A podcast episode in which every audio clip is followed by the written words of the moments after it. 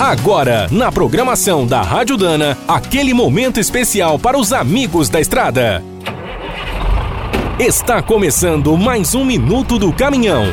Fique por dentro das últimas notícias, histórias, dicas de manutenção e novas tecnologias. Em certas cidades do Brasil, os caminhoneiros se sentem em casa. Nessas localidades, o que não faltam são colegas de profissão.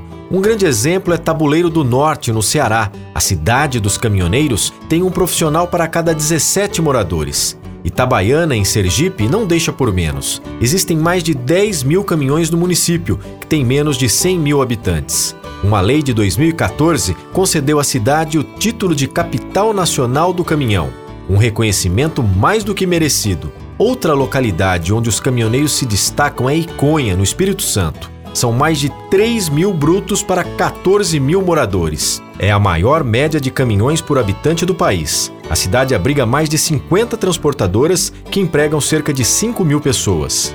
Já Rondonópolis, no Mato Grosso, é conhecida como a capital do bitrem.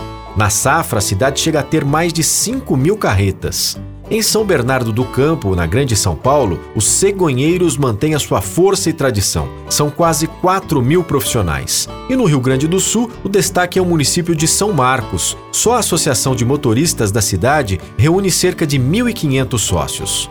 Quer saber mais sobre o mundo dos pesados? Visite minutodocaminhão.com.br. Aqui todo dia tem novidade para você.